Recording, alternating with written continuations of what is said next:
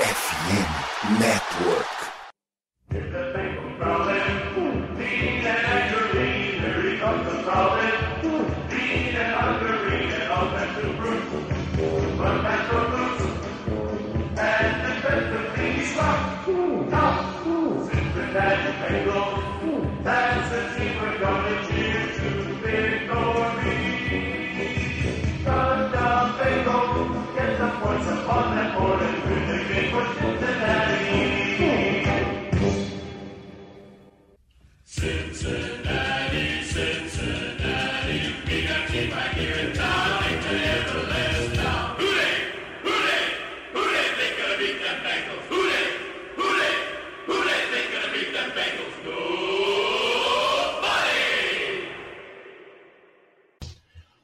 Olá, seja muito bem-vindo ao podcast Day BR, a casa do torcedor do Cincinnati Bengals no Brasil. Hoje é episódio número 69. Hum, delícia. E vamos falar sobre o Bengals que enfrentou o Houston Texans no último final de semana, saiu derrotado com field goal no último segundo da partida. E também já fazer previsões para o próximo jogo, Thursday Night Football, quinta-feira, 10 e 15 da noite contra o Baltimore Ravens no M&T Bank Stadium. E para falar sobre essas duas partidas, tenho ao meu lado Conrad Aleixo. Tudo bom, Conrad? Opa, tudo beleza? É, peço desculpas aí pela voz, ainda não me recuperei completamente de ter sobrevivido a uma partida num sol de 40 graus sem nenhuma nuvem, né? Mas pelo menos o seu time, diferentemente do Bengals, se saiu vencedor, né? É, parece que eu gastei tudo do Bengals, no, a sorte toda esportiva do dia no, lá no jogo, que tava dando tudo certo. Então, não sobrou pro Bengals, né? E além disso, ainda tive que gritar depois com os jogadores assistindo o jogo, né? E já eu dou uma pioradinha na garganta. Pois é, sempre lembrando, caso você queira entrar em contato com a gente, entre, é, entre nas nossas redes sociais, tanto Twitter quanto Instagram, arroba Eu sou o, Lu, eu sou o Ricardo Bebossi, o Conrad, o Conrad Underline Aleixo. Normalmente temos a presença de Lucas Ferreira, o Lucas Saints, mas ele não está presente neste final de semana, até porque nesse episódio, porque neste final de semana que passou ele estava ausente, nem conseguiu assistir a partida, mandou mensagem pra gente falando: "Quero saber o que aconteceu, quero saber a opinião de vocês, como que a defesa de me gera me toma tantas jardas". Vamos tentar explicar alguma coisa, vamos tentar ver o que, que aconteceu de tão catastrófico. Além disso, né, caso você queira entrar no grupo de WhatsApp do, do, outro de seus Cincinnati Bengals, também entre em contato com a gente, a gente passa o link. Uh, e sempre falando também né, dos nossos parceiros, temos aí a FN Network, famosa Fambonanet, que tem uma quantidade enorme de podcasts dos mais diversos times e ligas americanas. É, por exemplo, tem a Casa do Corvo, que é o podcast sobre o Baltimore Ravens, nosso próximo adversário. Então, caso você queira ter uma noção melhor, quer saber como que os adversários nos enxergam, fica aí a dica. Escutem o Casa do Corvo direto lá do Fambonanet. Uh, e daí a gente deixa o link sempre na nossa descrição. Falando em link na descrição, temos também a BetTT, uh, uma parceira de casa, uma casa de apostas parceira do Day BR.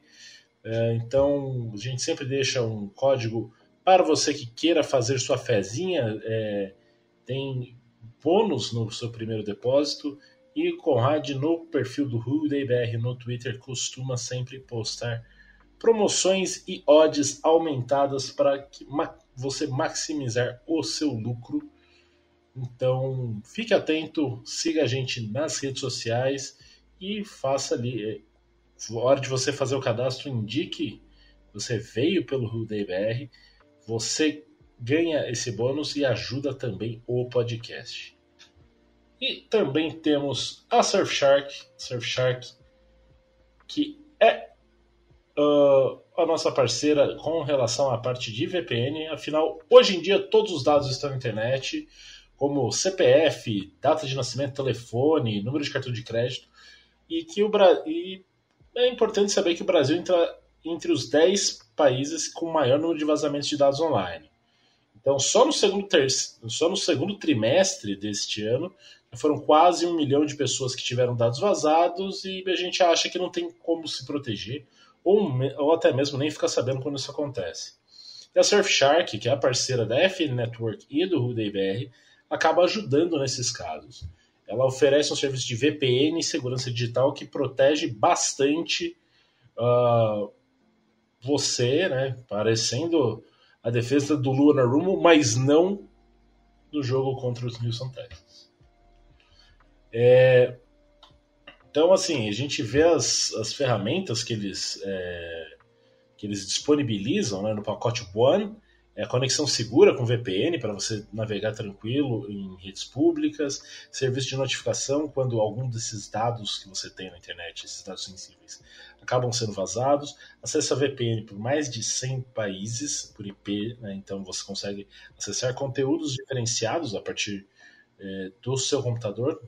É, então, por exemplo, se você vai pegar uma Netflix, Star Plus, você consegue acessar coisas diferentes utilizando o VPN colocando um IP de outro local.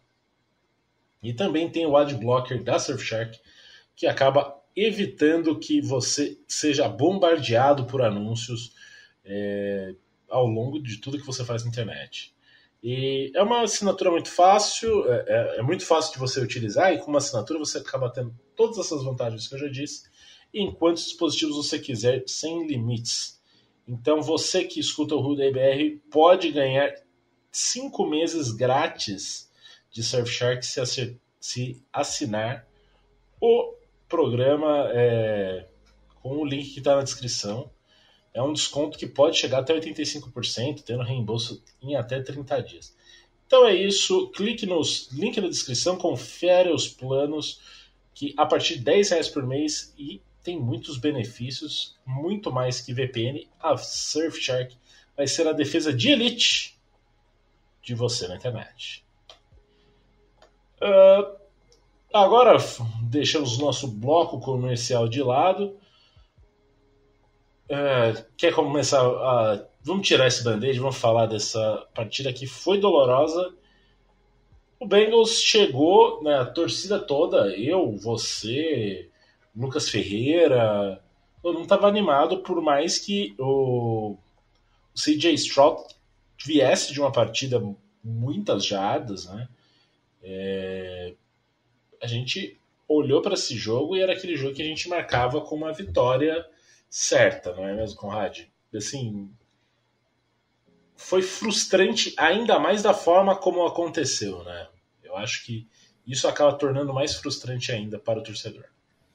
É, eu acho que o, o que mais frustra é, não é o resultado em si, né? É a maneira como foi construído o jogo inteiro. Né? É, eu acho que se a gente se alguém me perguntasse, ah, você consegue fazer um, um resumo do que, que causou essa derrota, é, eu diria que foi vontade. Porque claramente você via que, que os jogadores do Texas estavam é, com muito mais vontade de ganhar esse jogo. Você via claramente a OL do Texas dominando fisicamente o, ADL do Bengals. Você via a DL do, do Texas dominando fisicamente a, a, a OL do, do Bengals. Você via os wide receivers correndo rota, parecendo que nem tinha ninguém marcando. Você via é, jogadores ficando muito livres. Você via, por exemplo, é, uma jogada do Logan Wilson que ele nem olha para o resto do campo, olha só para metade do campo. Então, é, a gente falou bastante no, no último podcast sobre esse ser um jogo armadilha, que o time não podia estar tá pensando no Texans e me parece que tá no, no Ravens, me parece que foi muito mais o que aconteceu, né? o Texas estava ali para ganhar da gente a gente estava ali achando que poderia ganhar o jogo a hora que quisesse.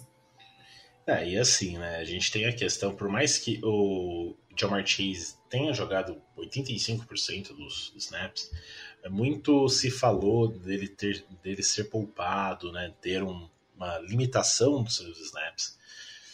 E o time também tinha a questão de ter a ausência do T. Higgins. Então você tem os dois principais wide receivers ou fora ou com problema de lesão, torna um pouco mais difícil.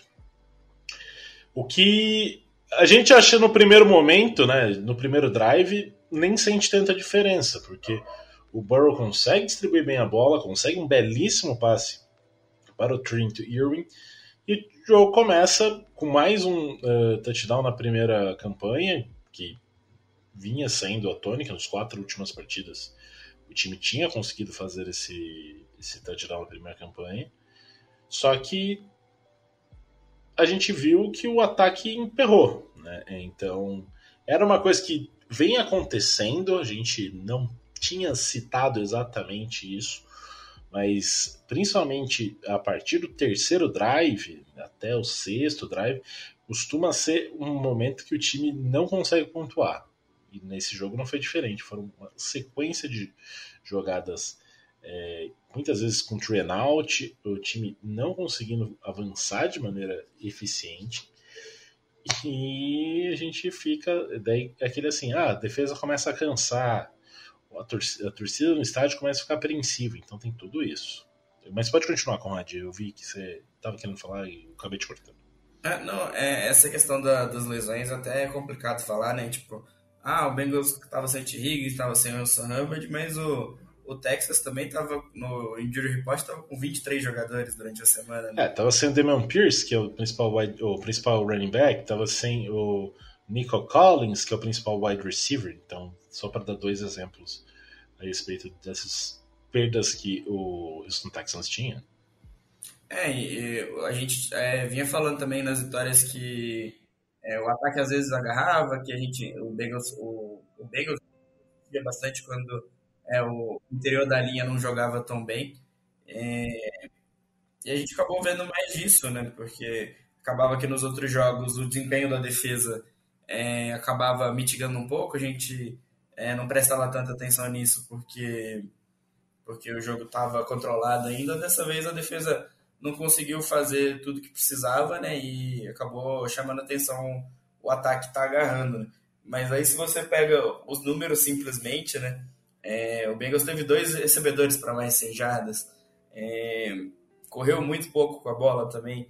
Então, é, fica aquele misto de tipo, poxa, mas o ataque até que jogou bem, o que, aconteceu?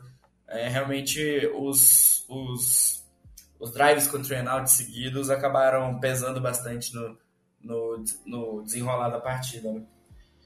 É, e uma coisa que o time acabou tendo nessa partida, que não vinha tendo tantas é, jogadas desse tipo, e isso acaba, não vou dizer que mascarando, mas quando você olha um box score, os números frios, né, vamos dizer assim, é, então, como você mesmo disse, ah, o time teve dois jogadores com mais de 100 jardas, é, que é o Jamar Chase e o Tyler Boyd. Mas qual é a consistência que teve? Porque, assim, o Tyler Boyd consegue uma recepção bastante longa e o, na jogada seguinte, ou duas jogadas depois, tem uma interceptação, ou seja, é uma jogada que é, até eu vi um, um, um vídeo do Brett Coleman falando sobre o Bills recentemente, sobre o como ele tem um EPA alto e quando você vai ver uh, os números da equipe na partida, nas partidas, eles não têm uma pontuação tão alta quanto o EPA deles aponta. E um pouco pode ser tra é, traduzido nessa jogada. Então é uma jogada que o time vira basicamente o campo, né? Então é, o avanço com o Tyler Boyd, se não me engano, é de 45 jardas nessa jogada que eu tô falando isso já no último quarto.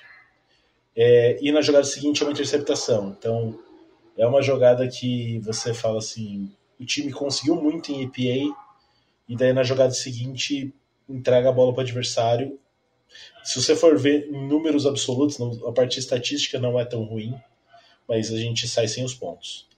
E o Burrow lançou duas interceptações. Ok, estava no momento é, que o time estava perseguindo né, o Houston Texans, mas foram duas interceptações que machucaram muito, né? Porque você, se você considera que o time perdeu por três pontos é, e uma das interceptações, assim, o, o cornerback que faz a interceptação quase perde um fair catch, porque assim foi muito tranquilo para ele fazer essa interceptação. O outro foi um passe um pouco mais alto, tem todo um esforço da defesa.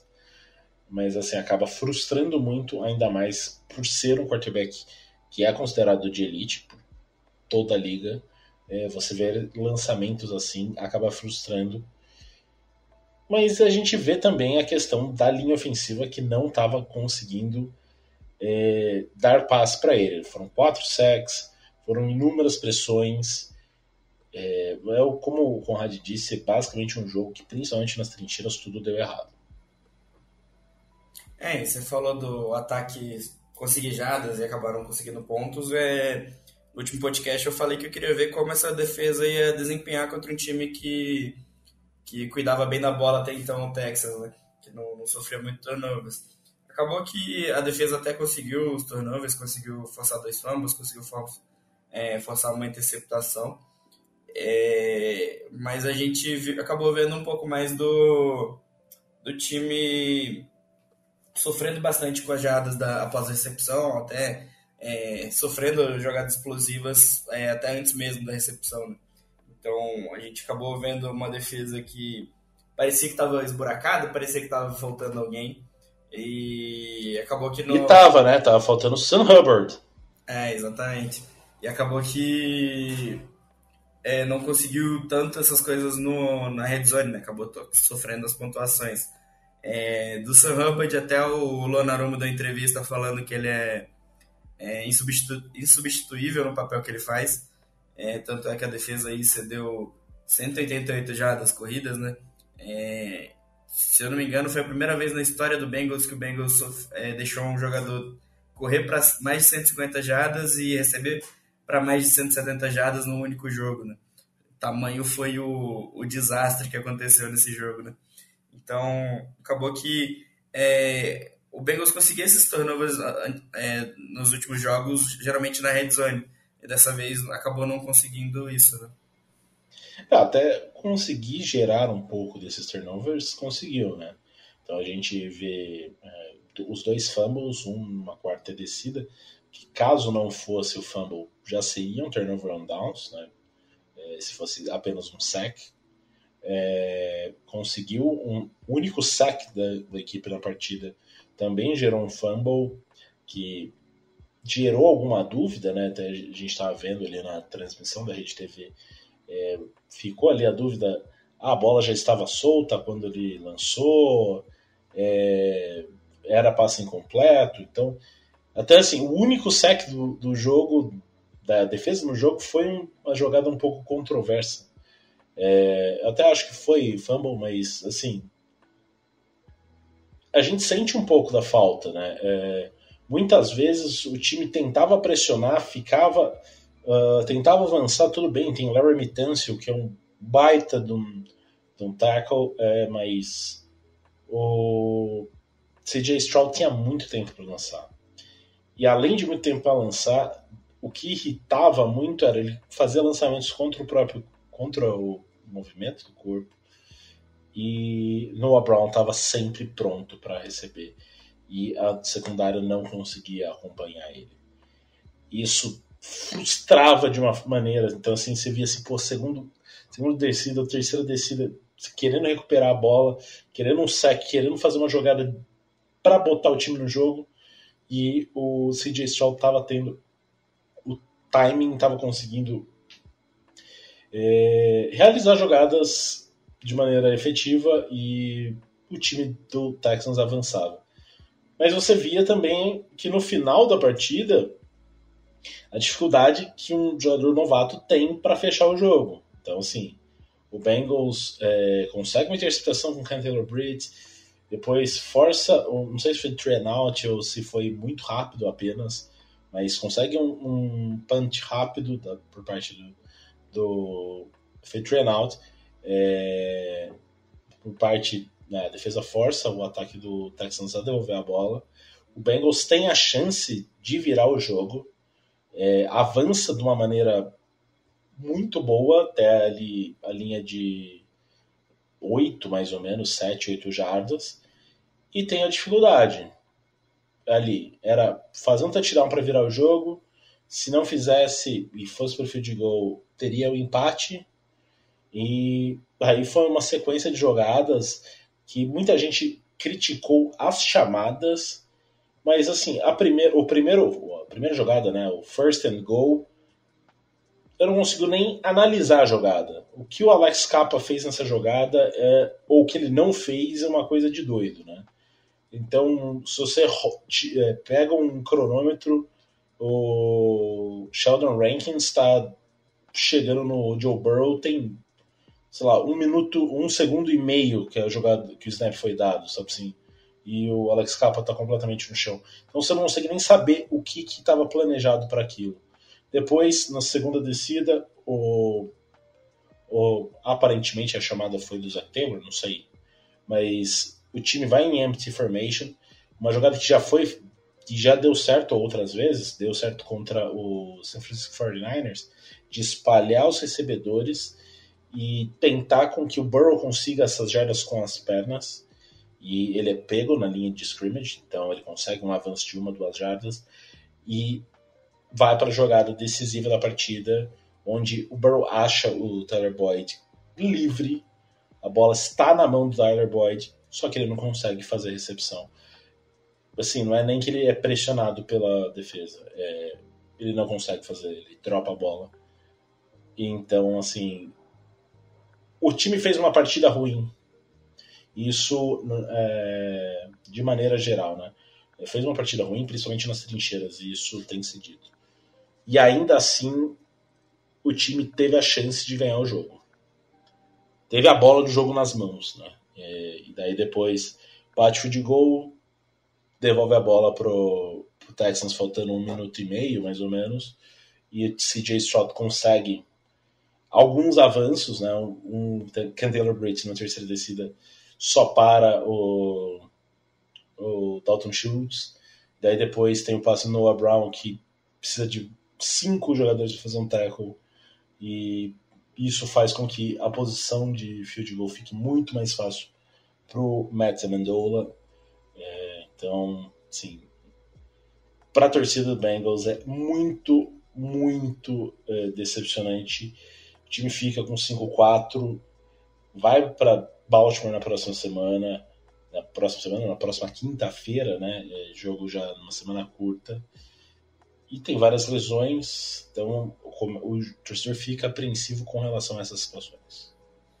É, eu acho que o principal dessa sequência final aí de jogadas foi é, a falta de noção do que estava acontecendo no, no, jogo da comissão técnica. Né? É, a primeira jogada eu, eu acho que foi uma, uma chamada normal, acabou acontecendo sec, acabou os jogadores não desempenharam, então a gente não tem muito como saber se foi uma boa chamada ou uma chamada ruim. Agora, a, a segunda chamada da, da segunda pagou, que foi a, a, chamada da corrida do Boro pelo meio, é, é, a comissão técnica não sabendo o que realmente está acontecendo no jogo. Né? Você não está conseguindo passar porque a pressão está vindo muito rápido pela linha. Você não está conseguindo correr porque a pressão está vindo muito rápido pelo meio da linha. Aí você vai tentar correr pelo meio da linha com o QB. É, a, a, a, chamada da jogada dependia de um bloqueio pelo meio da linha. É, você tinha dois jogadores para bloquear um jogador e ele conseguiu passar e fazer o teco e acabou que a jogada foi para só uma jarda. Então, realmente, a comissão técnica não estava entendendo de onde estava vindo esses problemas. Né? É, a gente falou bastante que o Bengals sabe fazer ajustes, mas é, nesse jogo o principal problema do ataque foi realmente é, conseguir se ajustar durante o jogo. Agora, é, ah, seu time tá, tá perdendo o jogo. É uma vitória que, de certa forma, tá vindo inesperada pela maneira que foi o jogo. É, você vai chutar um futebol para empatar, é, você não conseguiu gastar o relógio que precisava, você acabou deixando muito tempo. É, você sabe que sua defesa não está conseguindo segurar, você está tomando muita big play. Você, está ali perto do gol, você tem que tentar. Eram 13 jardas até a linha de gol. Você tinha, você tinha acabado de conseguir achar um wide receiver livre para virar o jogo. É, tinha que ser um pouco mais agressivo ali, sabe? Tinha que entender o momento do jogo que era a jogada para recuperar o momento. É, você tinha que tentar fazer o TD ali, porque você forçava outro time realmente fazer um TD. É, você deixar o jogo empatado para outro time atravessar o campo e conseguir fazer um, um, um field goal só, é, é, com a defesa não jogando nada, não segurando o ataque do outro time o jogo inteiro, sofrendo big play, como foi duas seguidas no, no drive, é, não, não dá para entender essa decisão da, da comissão técnica. Né? Olha só, aí eu assim a gente mostra a nossa opinião. Nesse caso, eu acho que o Zach Taylor, se ele vai para essa quarta descida e dar errado, o que ia ter de gente xingando ele ia ser uma enormidade. E assim, eu eu acho que chutar o field goal ali não é um dos piores mundos. O problema é que a defesa não estava segurando nada e pareceu. Mas assim, tinha vindo de dois, dois drives bons, né? Tinha conseguido uma interceptação e tinha conseguido um train out. Então, ele acho que ele confiou no. O moleque vai tremer, então garanto aqui o empate. Talvez a gente consiga até receber a bola antes do antes do final do jogo, antes do final do, tempo regular. Então tem essa questão que aí é uma diferença de é, de approach, né, de como você aborda, de abordagem é, da partida, assim. Mas como eu disse, são várias jogadas é, a questão, principalmente da linha ofensiva, né? A gente o Conrad trouxe informação no grupo do WhatsApp um pouco antes da gente fazer a gravação aqui do podcast.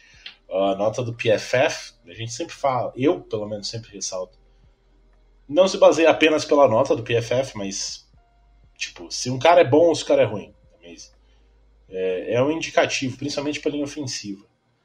É, Alex Capa teve uma nota de 12, 12.7 de 100.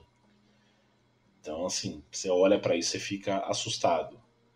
E além disso, também tem o, também falando de PFF, tem o grande ídolo do, do Conrad Aleixo, Nick Scott, que está ali vivendo o sonho de ser o pior jogador da posição dele no PFF. É, é, a gente teve desempenhos aí bem, bem ruins, né? Tanto do, do capa e do, da Avenida Nick Scott. Mas é, é, acho que fechando um pouco mais o jogo, né? Eu acho que a gente tem, tem alguns pontos positivos para destacar. É, tipo, o, o Juan Drago teve uma partida muito boa, o DJ Turner. É, o Kenton Lobrit acabou tendo uma partida mediana, mas é, mostrando que consegue fazer suas jogadas. É, a gente teve o Brad Robbins finalmente tendo uma boa partida, é, tendo punts consistentes. Então, é, acho que o ponto principal é que a gente falou do, nos últimos jogos que tipo o Bengals estava ganhando jogos sem mostrar muito e tipo isso era uma boa uma coisa boa né? É, deixando agora, pontos no campo né que a gente falava assim. Deixando pontos no campo e agora a gente viu que nem sempre vai ser assim né então é não, não se desesperem com uma derrota dessa não é como se a gente tivesse perdido para um time que não está desempenhando nada é um time que está vindo muito bem, né? A gente, tá, a gente falou que o CJ Stroud, Stroud está sendo bem cotado na, na liga, era um time que estava desempenhando muito bem. E a gente sabe que o Bengals tem esses jogos durante a temporada. Não é, não é o fim do mundo também.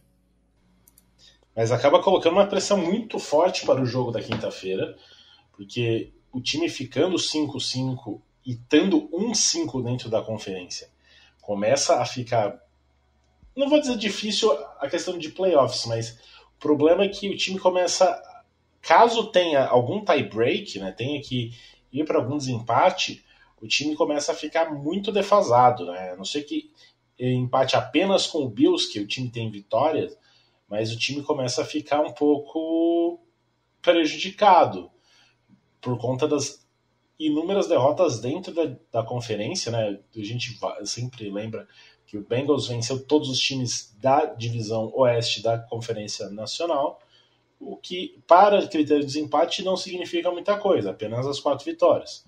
Mas sim, a gente coloca uma, uma pressão muito forte num jogo que é fora de casa, é contra o time que atualmente está liderando a, a divisão, que tem um jogo corrido muito forte, então a gente fica assustado porque é, se o, o ia falar Mike Singletary, Devin Singletary, que é o running back reserva do Bills, consegue correr 150 jardas em 30 tentativas, ou seja, uma média de 5 jardas por tentativa. Que dizer de um time que tem Lamar Jackson, tem o Gus Edwards, tem o, o rapaz que é rookie, que eu não vou lembrar o nome dele. É, Mitchell, né? É. Mitchell, que tem feito boas partidas, então, assim, já começa a acender um sinal de alerta, ainda mais que no final da partida contra o Houston Texans, o Noah Brown faz um rolamento ali e acerta o joelho do, do Trey Hendrickson. Eu até agora não entendi o que, que ele estava fazendo. Só, aquilo foi só para sacanear a gente? Não, ele tropeçou em alguém ali, ele saiu rolando cinco jardas pro lado, acabou acertando o Trey Hendrickson. Pô, sacanagem, pô. Tanto jogador inútil do time para ele bater e virar o joelho, ele fazer isso em cima do, do meu Treyzinho. é, você falou do, das chances de playoff, né, os critérios de desempate. Eu acho que a gente começa a pensar ainda mais quando a gente vê que na, na UFC tem 11 times com, com 50% de vitória ou mais, né? Então, é, a gente falou bastante da UFC tá, tá muito reche, é, cheia de talento, muito time bom e a gente tá vendo até os times que a gente não esperava desempenhando bem, né? Então... É, o, o Raiders, né? Tudo bem que, sim, você pega a tabela do Raiders, o Raiders teve muitos jogos tranquilos, né? Em teoria, nessa primeira parte, e, mas eles têm cinco vitórias também. É... A gente também teve jogos que, em teoria, eram tranquilos. Tennessee Titans é o principal deles. E a gente levou pau acaba que o momento conta também, né, na, na NFL. Às Sim. vezes um time não, você não espera tanto, aí, sei lá, demite um treinador, o time começa a embalar e acaba conseguindo desempenhar melhor, né? É, eu tava olhando a força de tabela até agora do, dos times e a do Bengals é, tipo, disparada, assim, na frente de todo mundo. Então acabou que a gente, os jogos que a gente achou que seriam fáceis já, já são mais difíceis do que a, a liga inteira tá esperando já, né? É, e até mesmo os jogos que, como se diz, jogos fáceis, e daí gente olha pro resto da tabela não tem mais jogo fácil, né? O jogo mais fácil, mais acessível que a gente pensa seria contra o Colts. Ou contra o Steelers, que o Bengals tem tido um bom desempenho recentemente. Mas o Steelers está com seis vitórias, o Colts tem também campanha positiva, venceu nesse último final de semana na Alemanha, né? Que venceu o Patriots. Então não tem aquele jogo que você fala assim, putz, eu vou pegar aqui um Carolina Panthers, não tem um jogo contra um Chicago Bears. Então isso mostra que o time tem que tá um, estar tá com um estado de alerta ligado. Como eu disse, coloca uma pressão muito forte no jogo contra o Houston Texans, uh, que a gente já vai passar aqui a começar a falar. Uh, tem a questão do, San, do Trey Hendrickson, que, que eu falei agora há pouco. Sam Hubbard provavelmente não joga, já não jogou nessa última partida. É, a gente não sabe a situação de T. Higgins, provavelmente não joga também. Então você começa a ter três jogadores, sendo dois da mesma posição, é, fora da partida. Isso faz com que a gente tenha que ter um step-up de alguns jogadores, como Miles Murphy, que é o novato de primeira rodada, e o Joseph Osai, o Ken Sample, são jogadores que, assim, não dá para você contar que eles todo snap vão estar tá, é, saindo bem ou realizando boas jogadas. Então, assim, acaba ficando um pouco, não vou dizer assustador, mas o time, o torcedor fica ressabiado quando você olha uma situação dessa. É, o Osai que a, a torcida gringa já tá quase fazendo cartaz de desaparecido, né? A gente não é, e tem, tem que lembrar também, né, que assim, muita gente fala, ah, não, desde a da falta que ele fez no Mahomes, mas também tem que levar, levar em consideração que naquela jogada ele se machucou e foi uma lesão que levou muito tempo para ele se recuperar. E talvez ele não esteja nem 100% ou com ritmo. Né? É, então tem toda essa questão.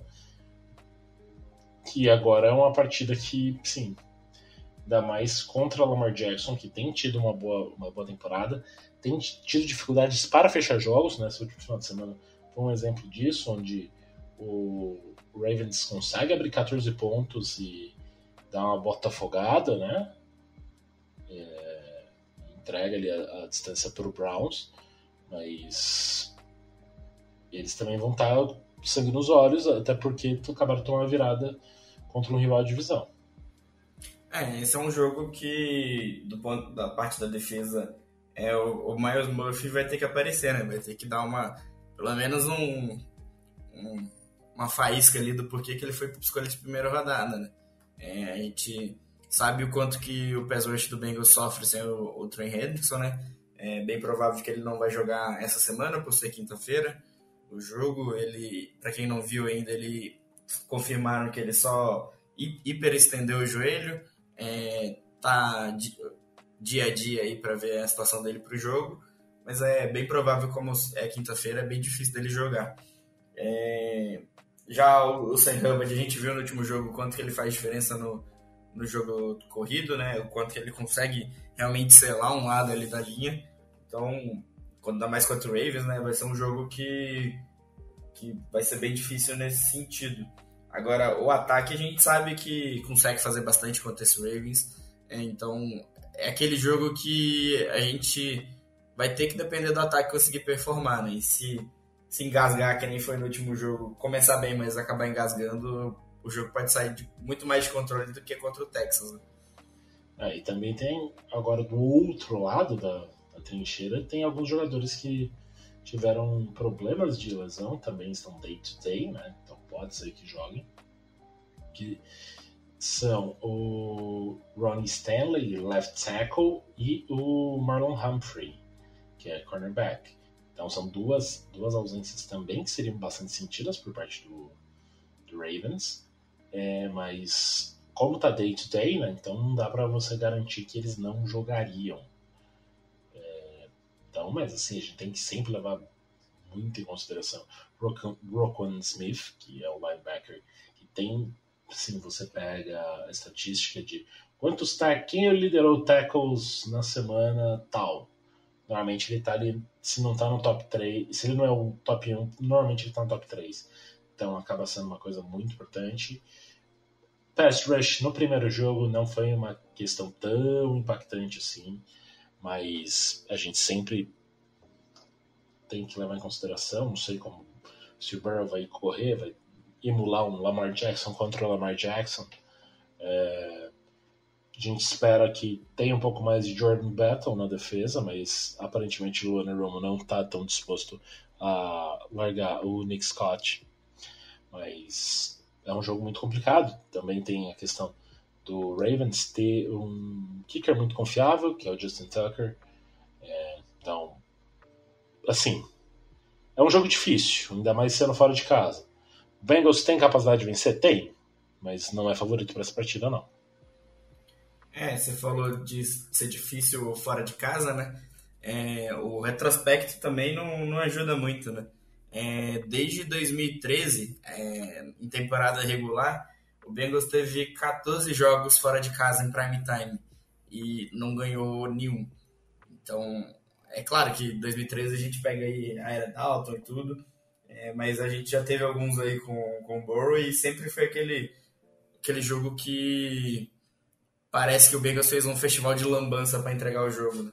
É, por mais que o time tente, é, fique disputando esses jogos, os jogos sejam disputados, acaba ficando aquele, aquele gosto de que o time fez cagada e perdeu para ele mesmo.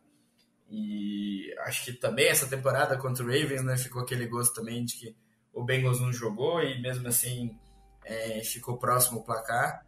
Então, o principal vai, vai ser o time estar tá com a cabeça de que, de que não, não é o fim do mundo a derrota para o Texas e, e tentar controlar um pouco dessa pressão, né?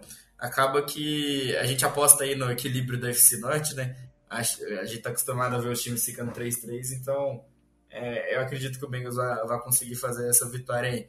Mas é claro que se jogar do jeito que jogou o último jogo, não tem nem como sonhar, né? Ainda mais que, assim, essa última partida o Ravens não fez uma. teve um grande desempenho, mas ele vinha batendo de frente em times, principalmente da outra conferência, né? Você pega Seattle, você pega Detroit, foram dois jogos, sim, muito statement, né? São jogos que eles deram um recado para toda a liga, mostrando que eles estavam muito fortes. E daí a gente pensa, né? Uh, antes de entrar no domingo, os dois times mais quentes da AFC, que eram Bengals e Ravens, daí os dois times perdem no mesmo final de semana. Uh. Mais alguma. Ah, tá. Acho que sim, vai ter mais alguma coisa.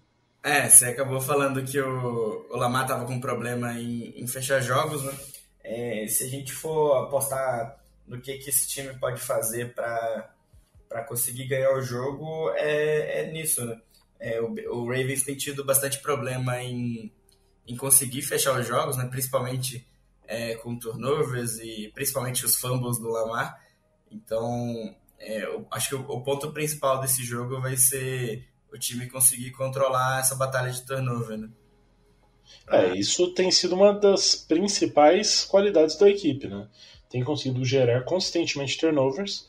Agora também tem que ter a capacidade de ao gerar o turnover, conseguir fazer com que isso se transforme em pontos.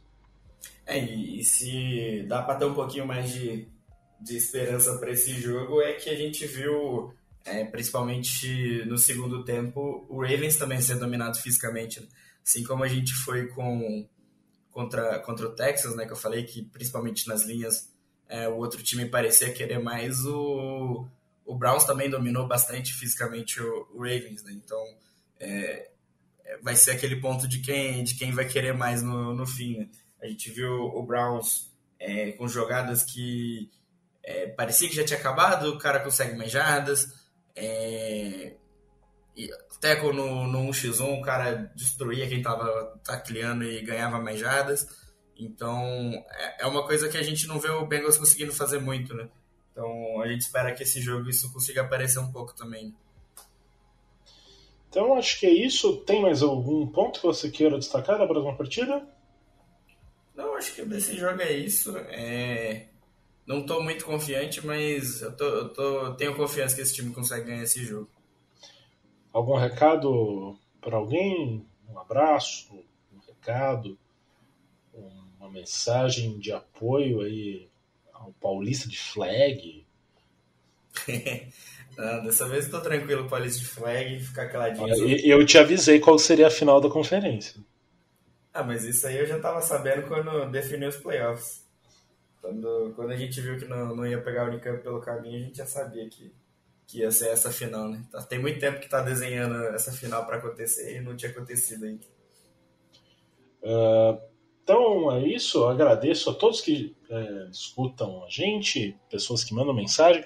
Semana passada o Vinícius Laporta pediu até para eu mandar um, um abraço, mas mandou, pediu um pouco tarde demais. Nesse episódio ele vai ser agraciado com um abraço. Então é isso, a gente agradece muito vocês pela, pela audiência, pelo carinho que vocês têm, pela paciência que vocês têm com o Cincinnati Bengals. Sempre lembrando Próximo jogo contra o Baltimore Ravens, quinta-feira, dia 16 de novembro, na ESPN 2 e no Star Plus e no Dazon. É, mais ou menos umas 10 horas, 10 e 15 deve estar começando. É, jogo em Baltimore, Maryland, então, assim, a gente já ressaltou bastante dessa dificuldade, mas a gente para, olha para divisão, e pensa assim: Hooday!